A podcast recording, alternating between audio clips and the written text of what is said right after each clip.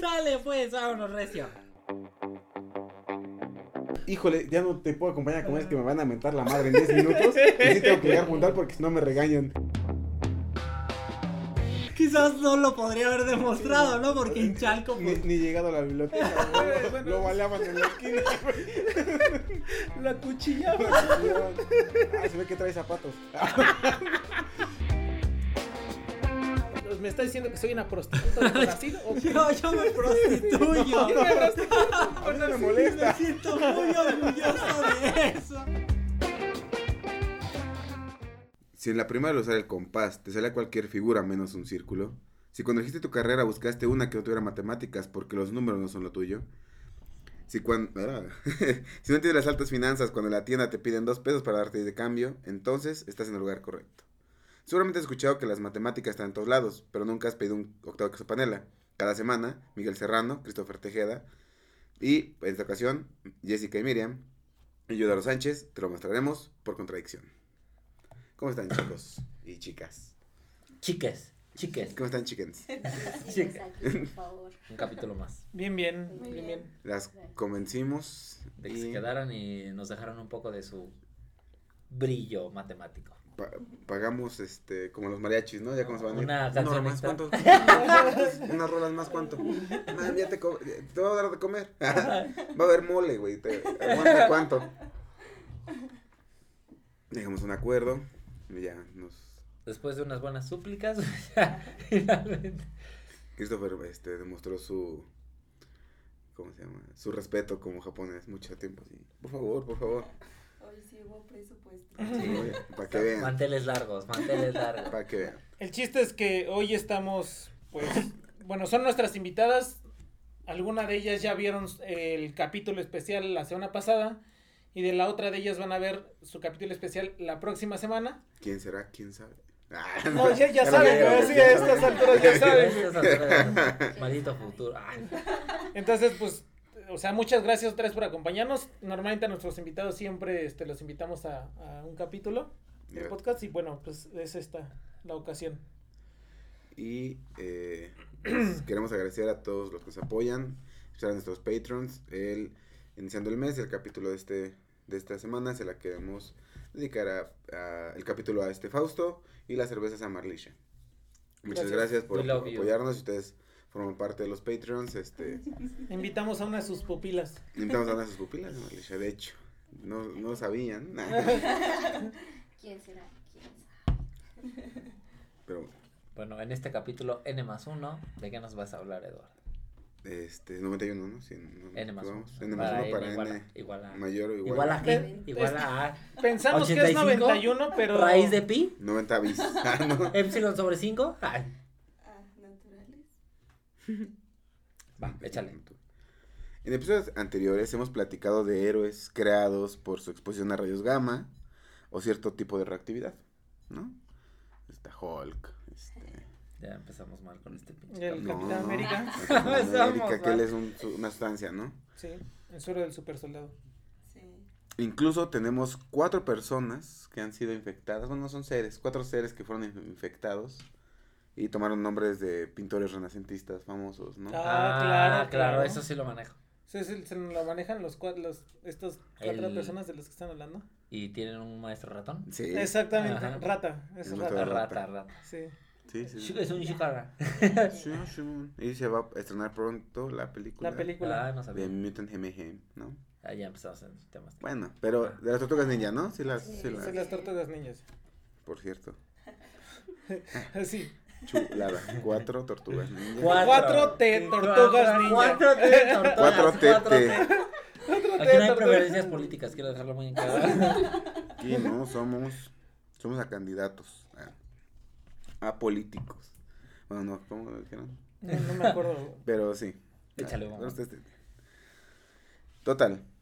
eh, hay alguna historia que ustedes conozcan de las chicas de la radio o chicas del radio. Es- son mujeres que se dedicaban a trabajar en fábricas y pintaban. A ustedes les gustan mucho cosas que veían en la oscuridad en esa época. se tenía que hacer pintada a mano los relojes, este, no sé, los ojitos de los yelocos. Todo eso se tenía que pintar a mano pero lo pintaban con radio, porque el radio era el que emitía esa luminosidad característica. Pero se, pin- se pintaba con pinceles, pero las chicas para que sus pinceles se mantuvieran todo el tiempo con la punta bonita, la- se lo pasaban entre los labios. Pero estaban ingiriendo radio.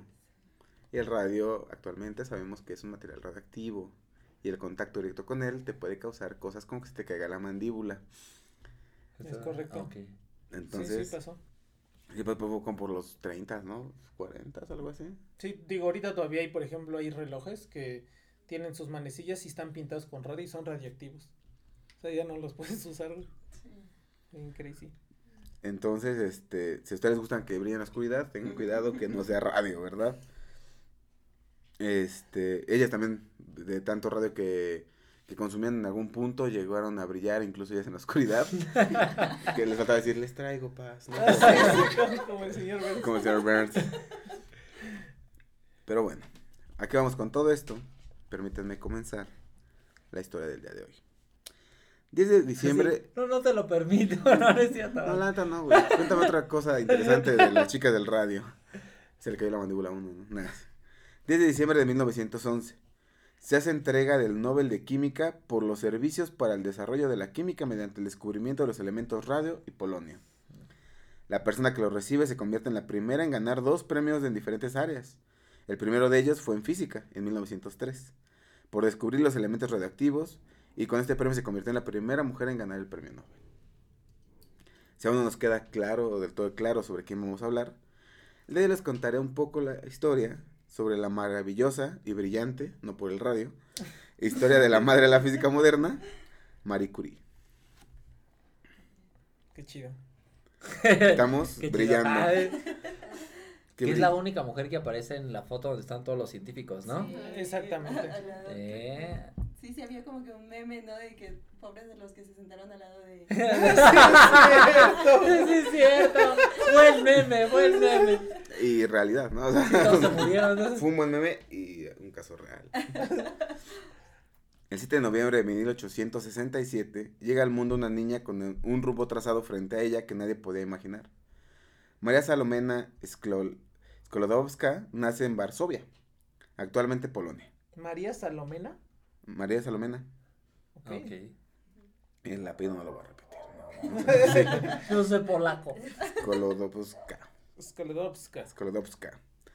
Eh, nace en la actual Polonia, en ese tiempo Varsovia. Sus padres eran maestros. Su madre, al igual que su abuelo, eran maestros de... Su padre, perdón, al igual que su abuelo, era maestro de física y matemáticas. O sea, Wow, Se viene de una familia educada. Por otra parte, su madre tuvo un destino un poco menos favorable, pues cuando ella contaba con 10 años de edad, falleció. Y aún así, fueron 10 años fructíferos para la pequeña María, porque en este periodo de tiempo logró este, motivar y educar de manera excepcional a su pequeña hija. En aquella época, Varsovia se encontraba ocupada por Rusia. Ok. Estamos hablando de una época de transición también, si no me equivoco, ¿no? Sí, pues en el 14. Ah, no. En el 11 911 es cuando ella ganó su premio Nobel, ¿no? Pero eso fue, es en 1860 y algo, ¿no? 67. Ah, ok, ok. No sé la historia de esos años. ¿Qué pasó en el 67? 867. No, ni idea, ni, no sé. De su infancia de esta científica no hay mucho documentado, pero se sabe que tenía desde pequeña el sueño de tener una carrera universitaria. Pese a la muerte temprana de su madre, no se desmotivó a alcanzarlo. Lamentablemente, como era normal en esa época, la educación para las mujeres estaba prohibida. Como ha sido recurrente en, Claro. en esas épocas, ¿no? Fue así que con apenas 15 años de edad, María vivió la frustración de no poder ingresar a la Universidad de Varsovia, ya que esta institución no admite a mujeres. A los 15 años, güey. ¿eh? Mm. Está crazy. Como recurso, Marie tuvo que recurrir a la llamada Universidad Volante, una institución clandestina abierta a las mujeres y que ofrecía a los jóvenes polacos una educación de calidad en su propio idioma. Chido. Traficaban educación. Sí, está cabrón, güey. Sí. El nombre de Yo, Volante... yo, yo pensé que iba a ser como una universidad así como Universidad Insurgentes. Pagaban su mensualidad. dijo, "Ah, ¿Cuánto? Ah, sí, es que es por los conectes. Ah, no. Pero no, es, es algo más chido aún. Sí, es como... Clandestino, ilegal, güey. Chido. No, Sí, sí. lo ilegal no está chido, Chris. Te puede meter en problemas. En esa época lo ilegal era chido. Ah, Sí, Sí, ahí sí, sí. era chido. Porque era educación. Aquí decimos. Era educación cuate. Pero aquí decimos no a, a, a romper la ilegalidad. la ilegalidad. De aquí nos, con rectitud Pero siempre. sí, sí es por contradicción. Sí. El nombre de volante o flotante, dependiendo de la fuente donde ustedes lo busquen, viene precisamente de la necesidad que tenían los alumnos y maestros de cambiar constantemente de ubicación para escapar del, del ferro control ruso. Algo así como los alumnos de Howard es- escondidos en la... Es como el ejército de Dumbledore. Ajá. Ah, Escondiéndose de Dolores Umbridge en la sala de los menesteres. Es la señora de Rosa, ¿no? Castrosísima. Sí. La señora de Rosa castrosísima, Sí, sí, sí, ¿no? sí. Decreto. Esa mira, esa Y mira. que mete un chingo de decretos, ¿no? Sí. Sí. ¿Sí han visto Harry Potter? Sí la Sí, topo. sí. O sea, me está diciendo la universidad volante es el ejército de Dumbledore. Exacto. Ajá. Ok. Resumen. Resumen. Todo se resumen. La volante es Dumbledore. Ok. Ah, si hubieras dicho, güey. No. Pero sí, para que Dolores Umbridge no los encuentre. Puse maldita, pero aquí no maldecimos. Puse maldita. a Dolores Somos Umbridge. chicos bien. Sí, porque aquí no maldecimos a nadie, más que a Dolores Umbridge, que sí es. María trabajó como institutriz durante este periodo y gracias a esto, en 1890, su hermana Bronia pudo estudiar medicina en París. Este era el momento para que se hiciera efectivo el pacto que tenían entre hermanas. Un pacto de damas llamaban ellas, con el que se habían comprometido a costearse mutuamente sus estudios. Así fue de... ¿Cómo ves? No tenemos la, la oportunidad de estudiar. Una de las dos va a trabajar para que la otra estudie. ¿Qué te parece? No manches. Y cuando la otra termine, le paga a la otra. Ajá. No manches. Pese a la resistencia inicial de María, finalmente en 1891 decide aceptar la oferta de Bronia. O sea, ella estuvo un tiempo pagándole y todo. Al año ya le dijo, ¿sabes qué? Ya podemos ahora yo costearte parte de. Entonces, este... mm, Y se cambia el nombre de forma a su nombre francesa, de este, Marie. O sea, hasta ese año, después de, ¿qué? Treinta y tantos años, ¿no? Se cambia el nombre a Marie. Y oficialmente se matricula después de un largo proceso en la Universidad de París, donde cursó física, química, matemáticas. Después de dos años, en 1893, ya estudiando en la Universidad de París, se licenció en física y en 1894, con apoyo del CONACIT, De aquellas épocas. de, de su hermana, en matemáticas. Ah, no, era matemática entonces. También, güey. No, no, yo no, yo no sabía, yo no sabía que era matemática. Pero en un año. O sea, sí que- es una gran mujer de la ciencia, pero no sabía que era matemática, ¿eh? Sí, ¿no? Yo tampoco. hasta que- Estaba investigando, dije, Me vengo enterando ahorita que lo estoy leyendo. No nomás hice copy paste. Ah, no, también me sorprendí. Ah, no. Con los chistes se, se aventó. Ah, no. Es que ya pago para que me vean mis capítulos. Ay, sí, güey, ojalá. Con. ¿Cómo se llama? Bitcoins. ChatGPT. Chat GPT. ChatGPT. ¿Sí sabes de qué estamos hablando, no? No, man. Muy mal. Sí. hay, sí. que, hay que poner chat GPT. ¿Sabes qué es el por contradicción podcast? A Ah, ver qué dice, estaría chido. Estaría chido. ¿Sí Y todo- conocen ustedes así con- ChatGPT? Pues es que es esta aplicación de inteligencia artificial donde tú le puedes decir qué es lo que quieres y lo hace y te puede hacer un ensayo y cosas así. Mátame. O, Mátame. incluso resolver, o sea, resolver, Mátame. hacer demostraciones. Exactamente. Incluso, incluso demos- este, hacer códigos. O sea, necesito un código en, Güey, ¿no en Python. eso? Necesito un código en Está Python que ahorita haga súper esto. en auge. Y así, y te lo escribe, o sea, está. Sí, o sea, tú le dices, haz un ensayo sobre tal cosa y, y no es copy No, demostraciones, o sea, tú le puedes, o sea, tiene la capacidad para que entienda LaTeX. O sea, tú le puedes decir, demuestra esto. ¿Me estás diciendo que la carrera ya, ya, ya alguien la Ya hizo? ¿Ya la tengo? Aquí No, acabé bueno. mi tesis. Bueno, no sé si han visto, por ejemplo, hay ahorita unas fotos en internet del Papa vistiendo unas chamarras Ah, bien sí. locochonas. Esas imágenes fueron hechas con inteligencia artificial. ¿Cómo que no fue real? No. Yo pensé que sí de Valenciaga la había. Bien perrón, ¿no está Sí. así? Está ahí chido. Estaba chido, sí. Sí, sí. bueno, yo pero sí todo me eso salió por Yo sí me fui con el ChatGPT. Puedo creer. Ya soy un señor, güey. que Sí, acá- ya. Me No mames, ¿ya viste sorprende, el pero me ofende también. Eso sale lo de cómo se vería este Chabelo de joven, ¿no? Acá Te hace una imagen bien chingona, yo creo que sí. Explota. no, No puedo regresar no, a tanto, ¿no? Memoria insuficiente. Datos insuficientes para respuesta no encontrada. Dos.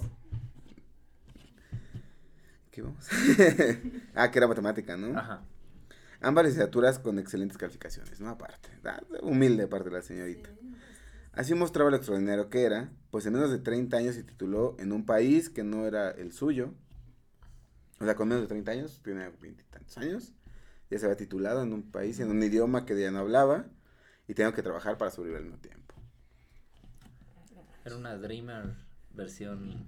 Sí, güey, ver- versión de Polonia, sí. Exactamente, güey, era una Era una Dreamer.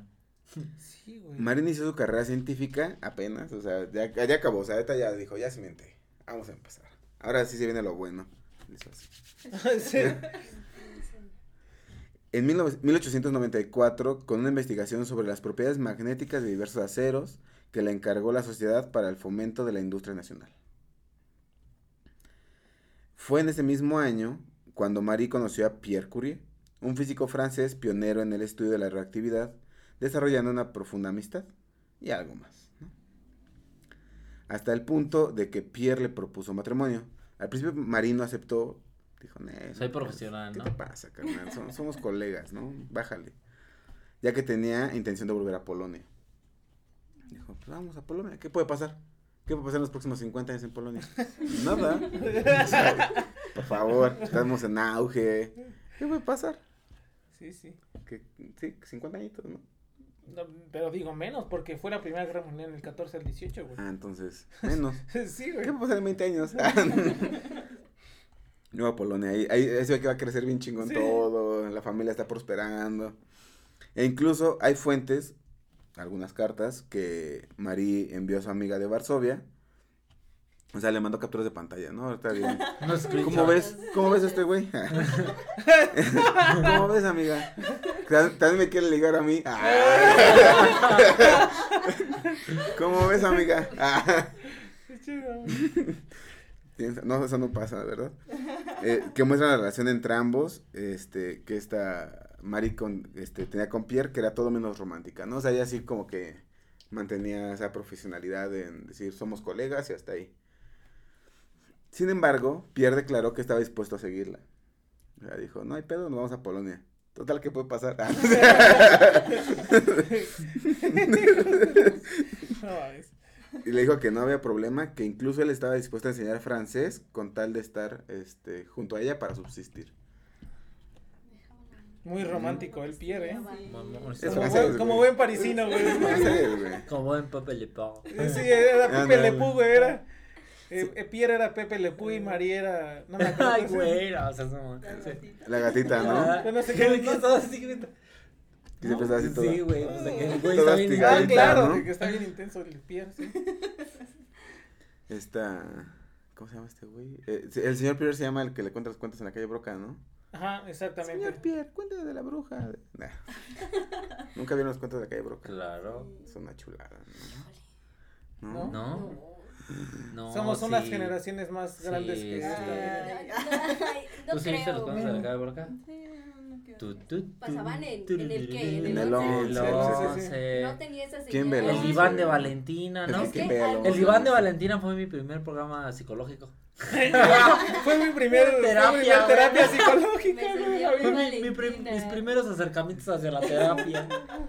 Ah, siempre sacaban anitas bimbo, ¿no? Y boink. Ah, sacaban sí. así, tomas Ah, se, mu- bimbo. se ¿no? murió hace, se murió hace unos meses la señora que la hace de abuelita, güey. Ah, de, ¿sí? de El Valentina. Digo, me entristece, pero no me sorprende. ¿Hace cuántos años? Era, era justo y necesario, güey, vas a decir. No, o sea, no necesario, güey, pero. Ya nos estaba robando el oxígeno. No, güey, ya le estaba reclamando a la tierra, pobre señora. No, Carbón, güey. ya, ya, actu- ya- ya actuaba de viejita hace 20 años, güey. O sea, también. No mames. Güey. Bueno, sí, Sí, 20, ya. 20, sí. Tal vez más. Tal vez más. ¿Cuánto tiempo tendrá el de Valentín? No, no sé. ¿Qué fue de Valentina, güey, también? Ah, Valentina, Valentina se dedica a, Hace un podcast. a hacer, Ah. trabaja en una, lo que a ti te gusta del alcohol. En un bar. en un bar. en Cayó, doble cayó en la- cayó en las drogas. Pero, Cuarto, quinto paso. No, cayó en las drogas, de hecho, Pero- güey. Pero de la cerveza, o sea. el Tiene una barril- cervecería artes- artesanal. Ah, exactamente. Tiene una cervecería artesanal. Valentina. ¿Y no sabes cómo se llama? No, pero lo puedes Pásame el chisme, güey. Pásame el Sí. chisme. Bueno, pero todo esto. Y me tomo una foto así. Yo era tu fan. Se rifaban. Sí. Pero bueno. Total, ¿qué puede pasar? ¿Verdad? Nos quedamos. Esto no fue necesario, pues ambos serían, este, ya se sentían como algo más que amistad, ¿no? También yo creo que Mari dijo, ya, este güey, está bien, pues. O sea, hicieron química, ¿no? Ah. No, hombre, andamos Trumps. con todo. Trumps. Y sí le puse música de batería. No, hombre, andamos.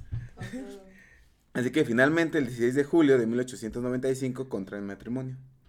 Y como dicen, lo que une la ciencia que no lo separa el hombre. Ok. No, hombre. Como se imaginarán, después de que se casaron, dedicaron toda su vida a la investigación. Y bueno, algo un poquito más que la investigación, pues tuvieron dos pequeñas hijas. La primera de ellas, Irene, nació en 1897, dos años después de que contra, contrajeron matrimonio, ¿no? Ok. Qué bonito.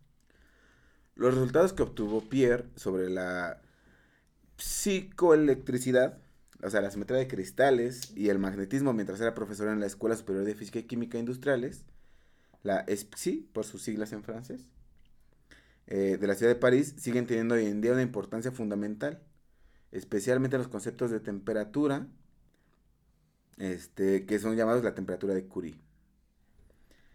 Eh, por encima, este, es, es una temperatura en la cual los magnetismos ya dejan de perder, eh, pierden su, magneti- su Sus propiedades magnéticas. Ajá, es ya es una temperatura en la que se convierten en simples. Metal, metales. ajá. Y la ley de Curie es la que relaciona el magnetismo con la temperatura. Entonces, tiene impacto todavía, ¿no? Ujú. En 1896, animada por Pierre, eh, Marie decidió hacer una tesis doctoral acerca de los trabajos de Henri Becquerel, un físico francés que descubrió accidentalmente la radiactividad durante unas investigaciones sobre la fluorescencia. Esto al comprobar eh, con unas placas fotográficas envueltas en papel negro y que dejó guardada cerca de un frasquito con uranio. Ujú. Entonces se dio cuenta que se velaron las, Ujú. las placas fotográficas sin necesidad de, de hacer nada Ujú. por cerca del uranio dijo "Al- algo pasó, algo sucedió. Entonces él, él así la, la cachó y ya le dijeron a Mari, pues, ¿qué te parece si haces una tesis? ¿Qué te parece? Una tesis doctoral, o sea, ¿qué te puede pasar? ¿Qué puede pasar? No. si nos fuimos a Polonia. Ah, no. Este, Mari publicó su primer artículo en 1897 sobre la magnetización de los aceros, pero buscaba un tema de investigación propio.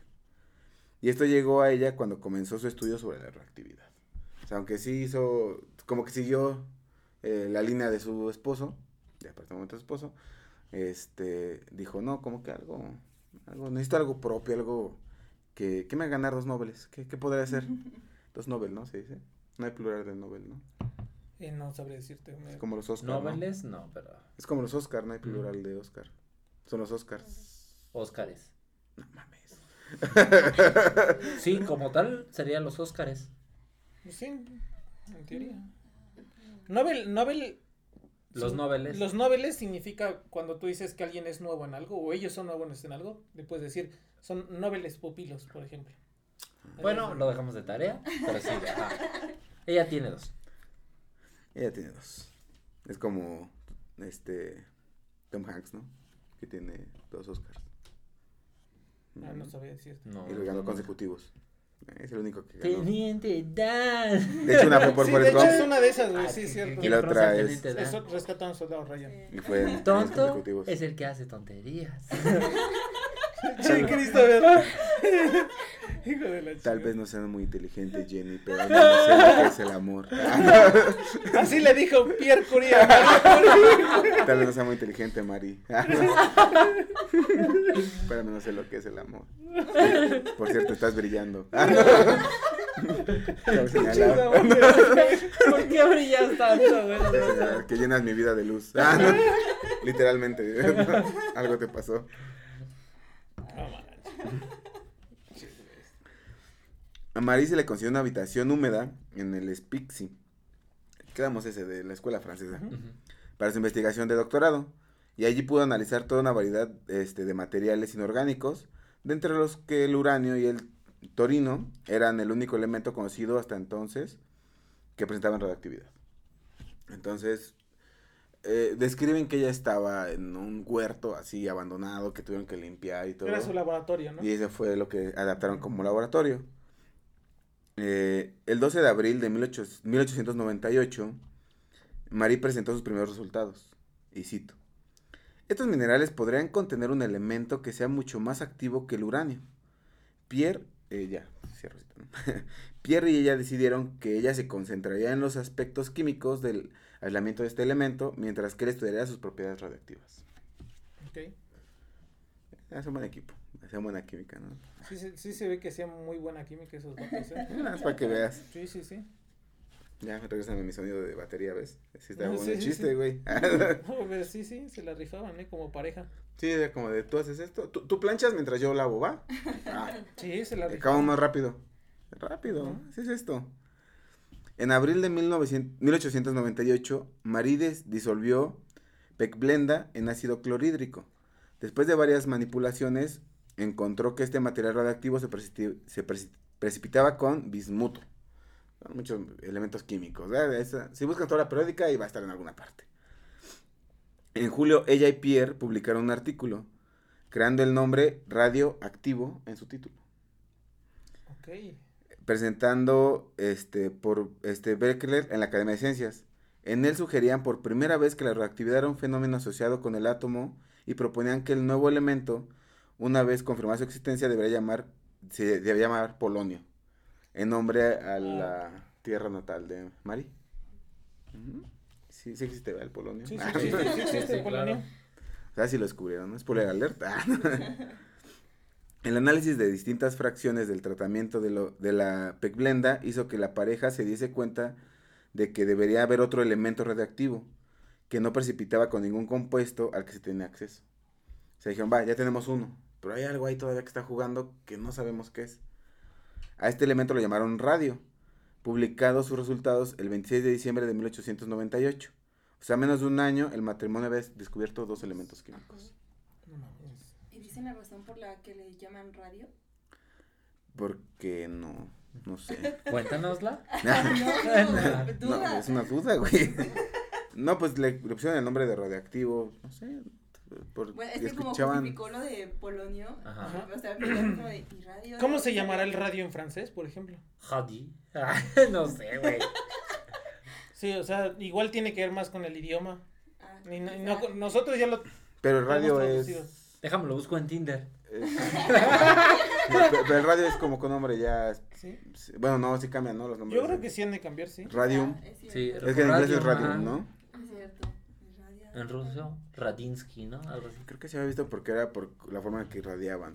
Claro, te estoy inventando. Para yo todo lo que diga va a ser invento. Tú, créeme. Ah, Sí, sí, sí, pero creo que sí destacó mucho por lo. La, ¿La forma de un círculo? No. ¿Y un No círculo tiene necesariamente un radio? como que la luz, no sé, Sí. o sea, justamente por eh, lo que se veía, principalmente, ¿no? Sí, por la porque tenía que incidirle luz Ahorita para le echamos se un fonazo a la marino. Oye, ¿por qué Radio. pusiste radio? Pepe le puso El, el nombre en francés es radium. Radio. ¿Quién sabe? ¿Lo dejamos en los show notes? No creo. Pero, qué buena pregunta, Jessica. No vuelvas a hacerla. si tienes dudas así, guárdatela. Eso, así retírate. si tienes dudas así como tan que nos pongan en jaque, este, Retírate. pues igual por eso. no, no es cierto. Pregunta lo que quieran. Igual y si no sabemos, se les va a decir. No, No queda de sé. tarea otra vez, ¿no? Sí, queda de tarea. ¿Qué tarea? Lo guardaremos para el como, como buen profe de matemáticas. ¿Qué Qué buena pregunta. Mira, hay que investigarlo. Y para el capítulo de Miriam lo contamos. Nos lo explicas. Que ¿no? Miriam nos lo explique en el próximo capítulo. Tarea moral. Esas tareas morales, ¿no? Que te dejan y tengo que hacerla aunque no me la va a revisar. Total que, como les decía, en menos de dos, a- en menos de un año ya habían descubierto dos elementos químicos. Dado que el nuevo elemento era mucho más radioactivo que el polonio, los Curie centraron sus esfuerzos en él. Estaba claro que haría falta mucha más pecblenda para obtener cantidades significativas de radio. Terminarían procesando 8000 kilos de pecblenda. Es un compuesto químico, ¿no? Durante los cuatro años siguientes trabajaron en unas condiciones y con unos medios que solo podían ser clasificados como heroicos. En un... Bueno, o sea, pienso, ¿no? O sea, sí son heroicos. Por- Ahora la distancia dice son heroicos, pero en aquel tiempo eran como normales, ¿no? O sea, porque todavía no se conocían las propiedades, más bien, no se sabía qué efectos podría causar la radiación en el cuerpo humano, ¿no? En los humanos, entonces. Pero aún así, encontrar un elemento es como. de, Sí, no, no, sí, eso es, eso sí, es, es otro, es otro. No, y, aparte lo califican como heroico porque no estaban en las condiciones óptimas para Claro, trabajar. O un sea, laboratorio bien. sí, no, les dieron un huerto, güey. O sea, por eso es como, Claro. o sea, trabajaron con lo que tuvieron y aún así... ¿No era Latinoamérica? No, eran tratados como latinoamericanos, güey. Eh, por Bueno, pero era de Polonia. Polonia no es precisamente. primer mundo. La- Claro, la- claro. Bueno, en, aquel, en aquellos tiempos. Porque, me- te digo, se, se clasifican como heroicos porque estaban en un cobertizo sin ventilación y sin, sin calefacción, güey. Estás, estás, de, estás, este, Describiendo. describiendo la- las plantas piloto del agua.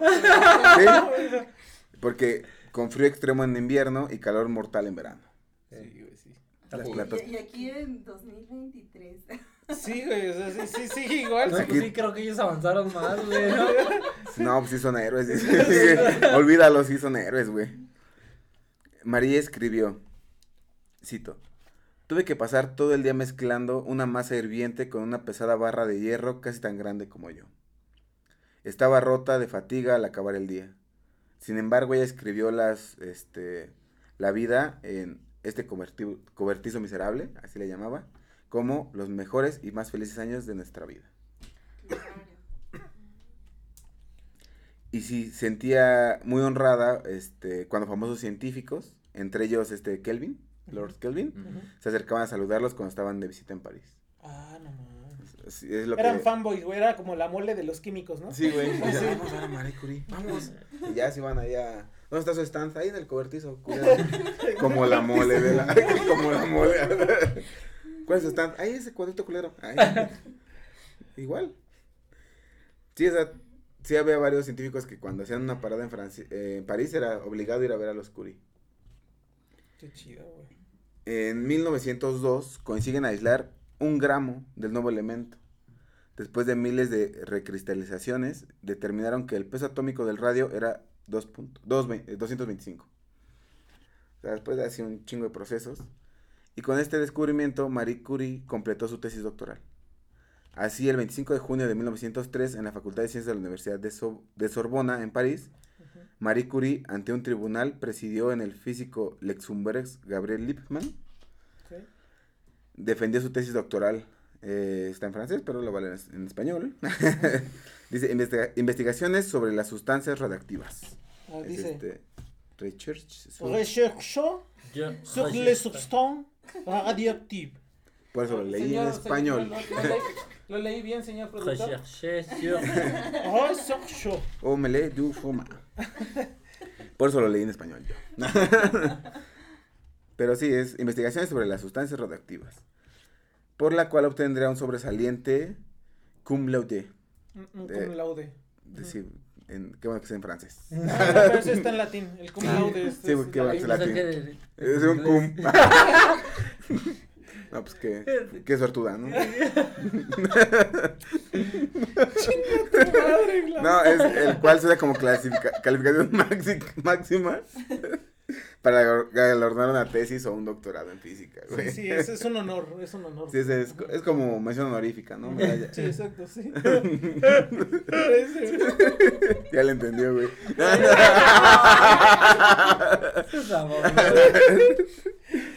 Ay, no. En el de la química. Ah, no, sí. que sea en química.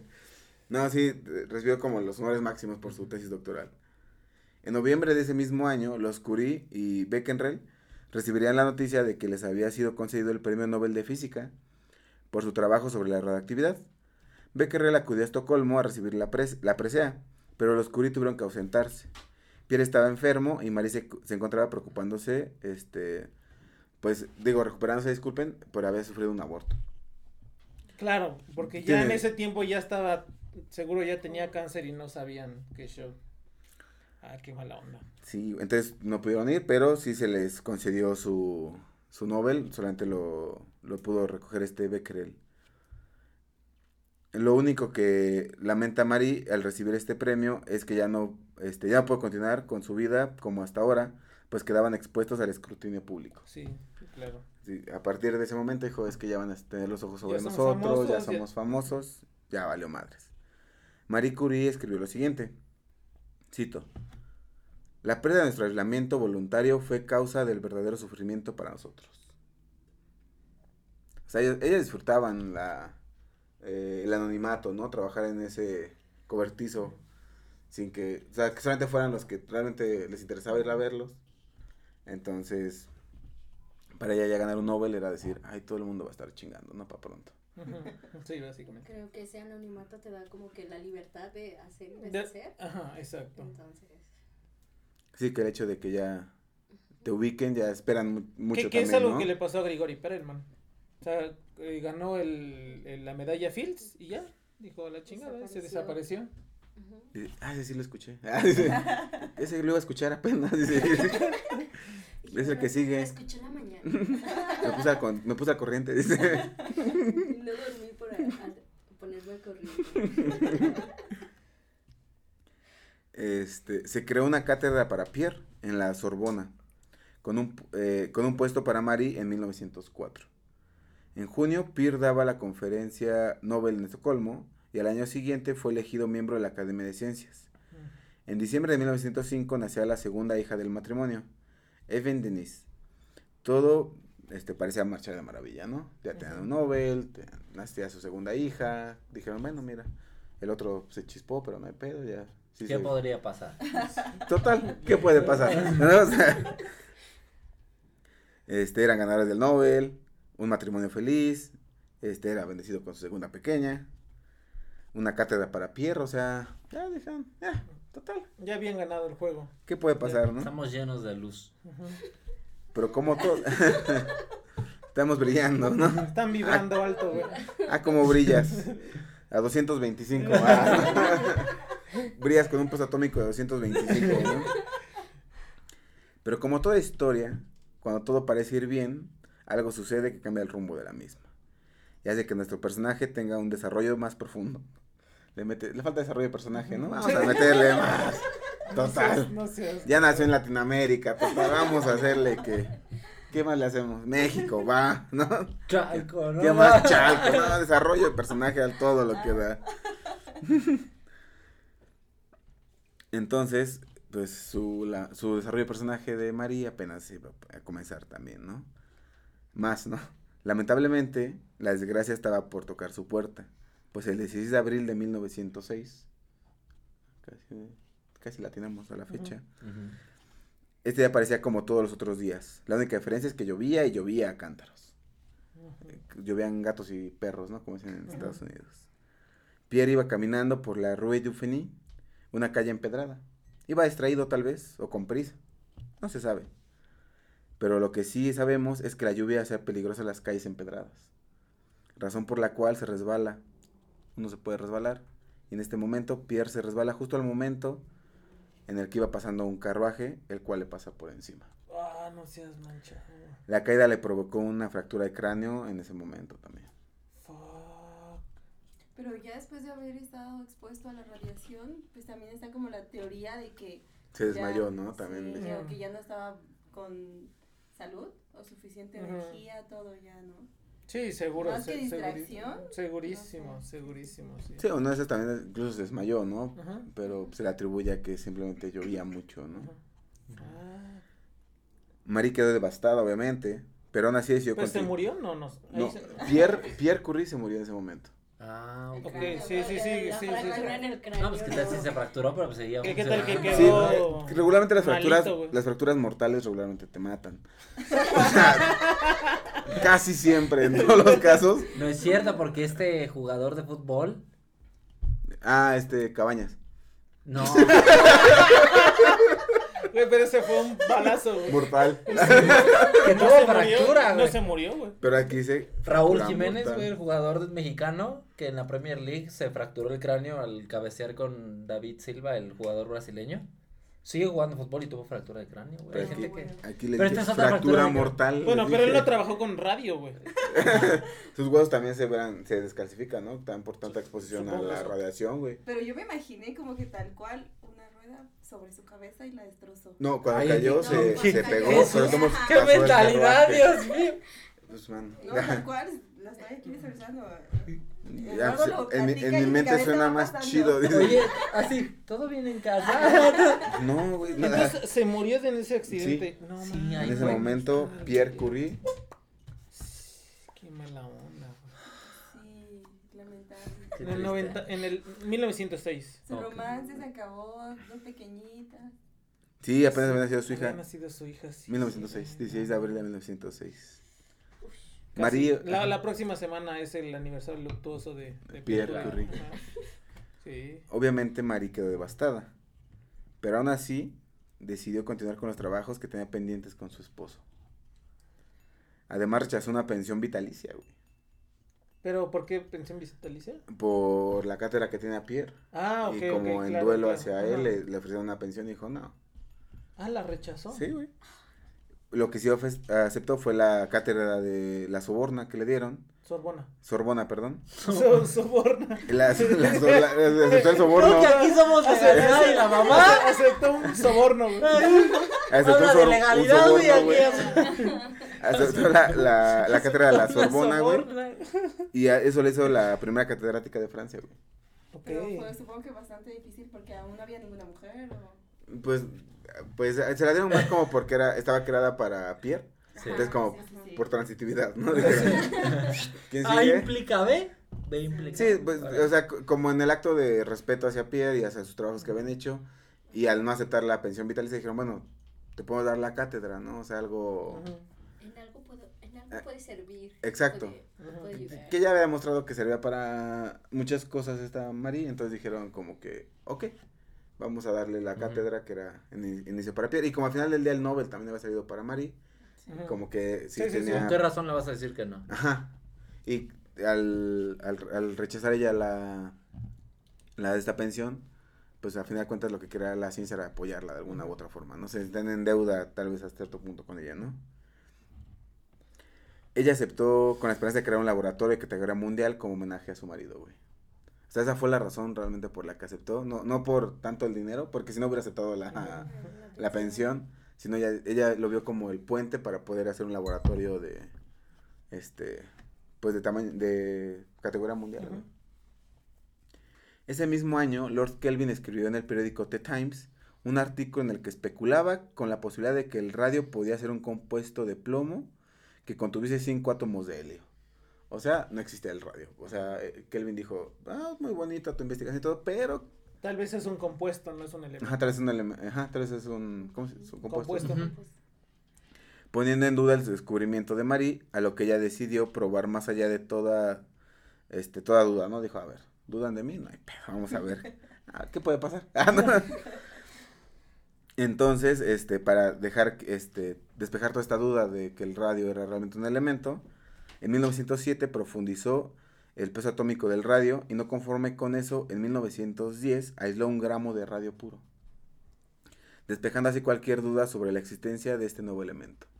Obviamente no lo puse aquí porque te cuentan toda la, la serie de pasos que hizo, que cristalizaba, quitaba, que son cosas químicas que sinceramente dije, ah, ok, ¿en qué parte le puso solvente?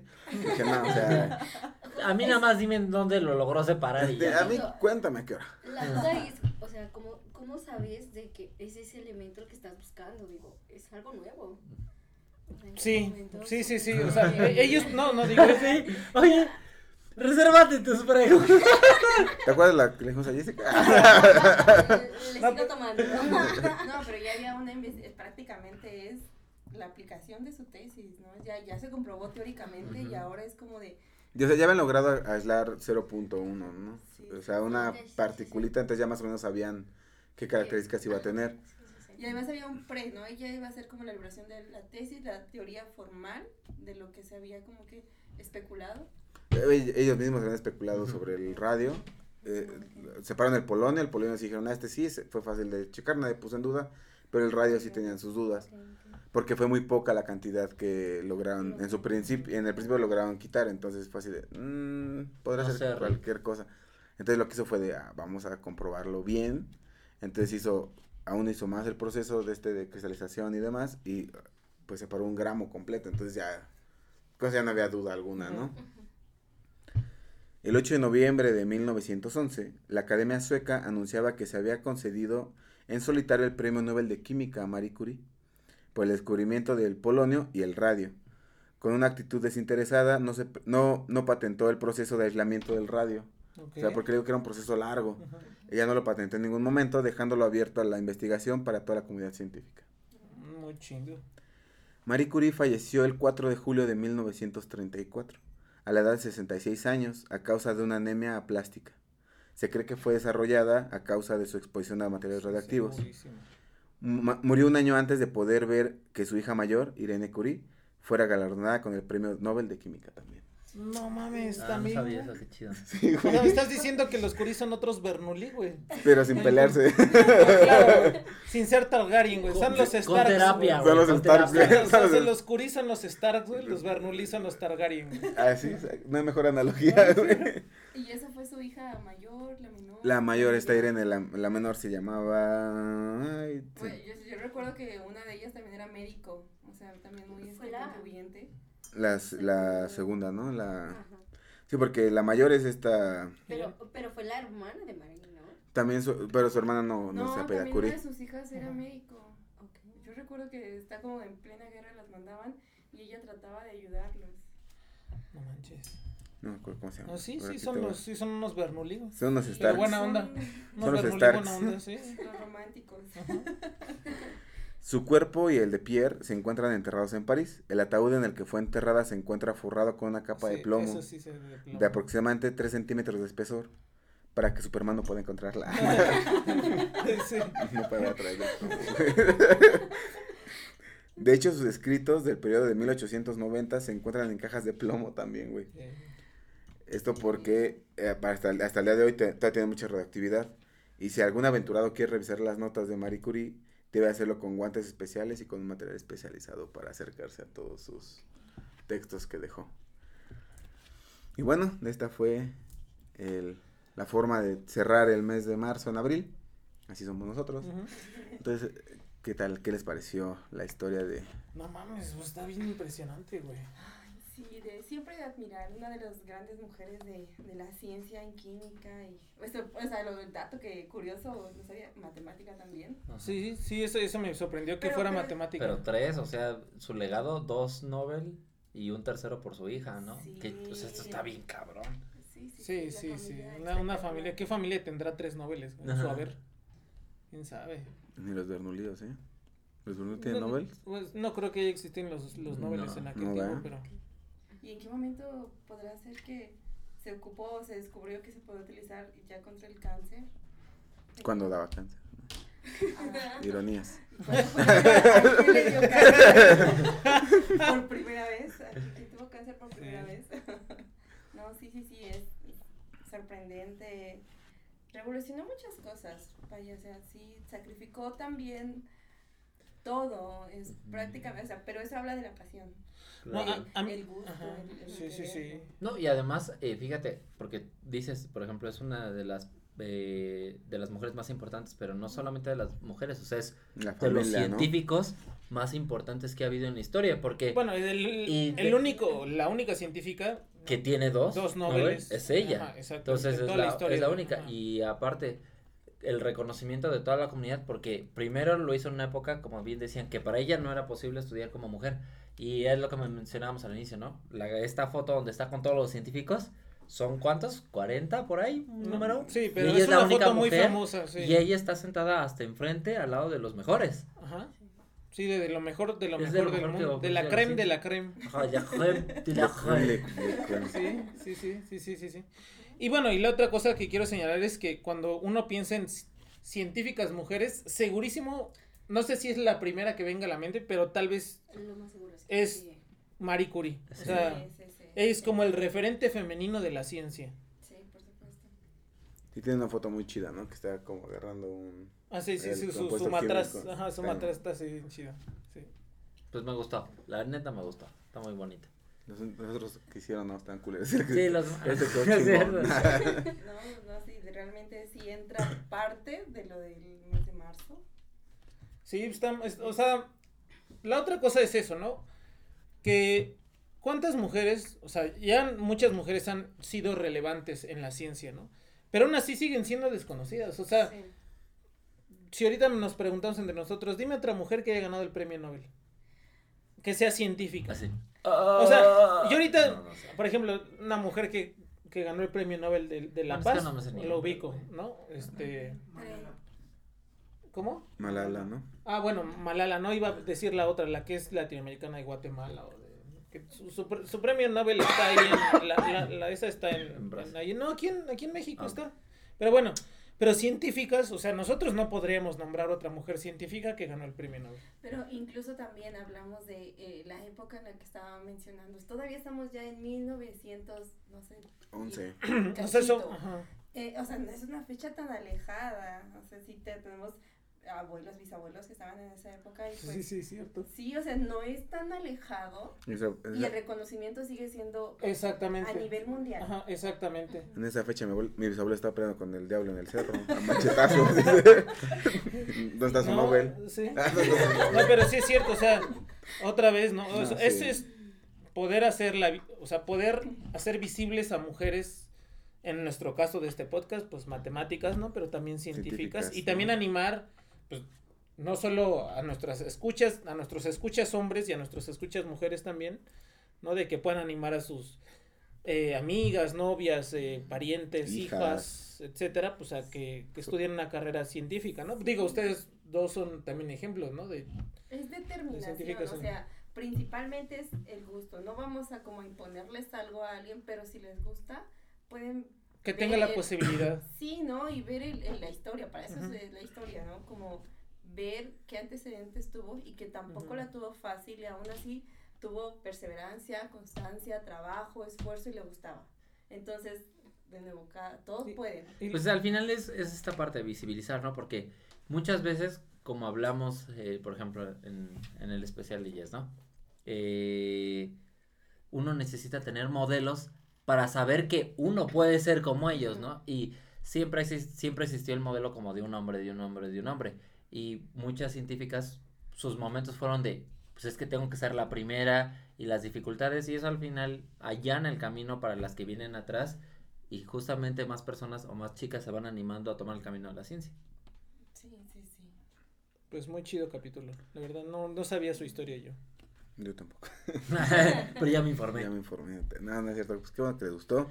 Y dice, dice Jess otra vez para cerrar con lo de Ratatouille, ¿no? Dice, ah, no, sí, cualquiera Dila, dilo, por favor, a la cámara, di la frase. Cualquiera puede hacer matemáticas. Pero las Dilo, matemáticas dilo, vienen de cualquier lugar. ¿no? Ya como ego, ¿no? Como, pero ahora ya, ya es la reflexión, ¿no? La, la de ego, ¿no? Por eso, las matemáticas pueden de cualquier lugar. Exactamente, exactamente. Sí, sí, sí, sí. Eh, obviamente, bien dicho, ¿no? Pues no, bueno, eso fue el capítulo del día de hoy. Eh, Sus redes sociales, chicas. Si gustan, si no, no, no pasa Bueno, nada. antes de que nos digan sus redes sociales, pues los invitamos a que se suscriban todos los que nos escuchan y ven Denle al like. canal, le den me ¿Qué gusta, compartan, se vuelvan Patreon. ¿Ya eres Patreon? ¡Ah! Haciendo la presión. se vuelvan Patreons, pero simplemente con escucharnos se los agradecemos. Y ahora sí, Que- con que nos escuchen, le den like y Y ya. compartan. Compartan. con eso, Con eso con ya. eso están al rato guami dólares, ¿no? Bueno, Sí, a mí me Lo puedes encuentran. cambiar por un sandwichito. Ah, sí. dale, eh, coquetón, eh, con grillo incluido, ¿eh? Proteína. Bueno, a mí me encuentran en YouTube como Matt Wammer. ¿Quieren dar sus redes? Sí, solamente en Facebook, Jessy Hernández. Ya lo buscó, dice. Cualquier, red como Miriam León. Ok. A mí me encuentran en todos lados como Miguel Maz. Al podcast lo encuentran en todos lados como arroba por contradictio. Ahí me encuentran como Edo Un Humano Más. Y pues ya, esta fue la semana, mes dedicado a todos. Matemáticas. Bueno, la, la- la próxima semana también tenemos un especial de una joven mujer matemática. Aquí nos acompaña. Entonces es un spoiler para que también, Se queden por si quieren saber su historia. Exactamente. Y pues Y muchas gracias, nos vemos la próxima semana. Vemos la próxima.